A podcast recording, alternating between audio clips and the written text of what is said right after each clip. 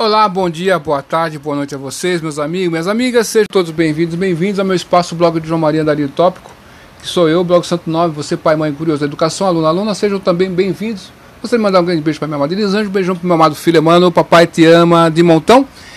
E hoje nós estamos fazendo uma podcast, é uma podcast que vai responder a pergunta do internauta, ele entrou agora no nosso canal no YouTube fez uma pergunta que chegou a nós agora se eu fizer se eu tenho o normal, né, o ensino médio normal, né, só ensino médio sem ser o técnico, eu posso fazer a, eu, fazendo a complementação pedagógica em história, eu posso concorrer em concursos públicos em história?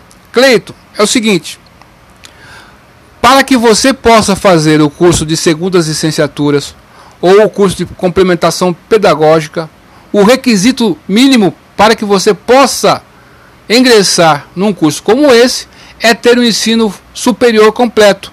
Pode ser tecnólogo, pode ser de licenciatura ou pode ser bacharelado. Se você não tem o nível superior, você não pode fazer um curso como desse tipo, né? Então você tem, se você quer ser professor, então o que você tem que fazer é um curso de licenciatura em história.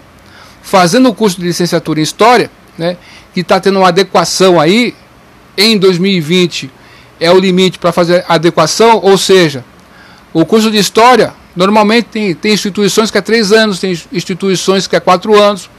Então, o MEC, através do Conselho Nacional de Educação, fez a seguinte diretriz, que a partir de tal data, né, as universidades e faculdades têm para adequarem os currículos, ou seja, nenhum curso de licenciatura poderá ter menos de quatro anos de duração. Né? Tem que ter 3.200 horas também.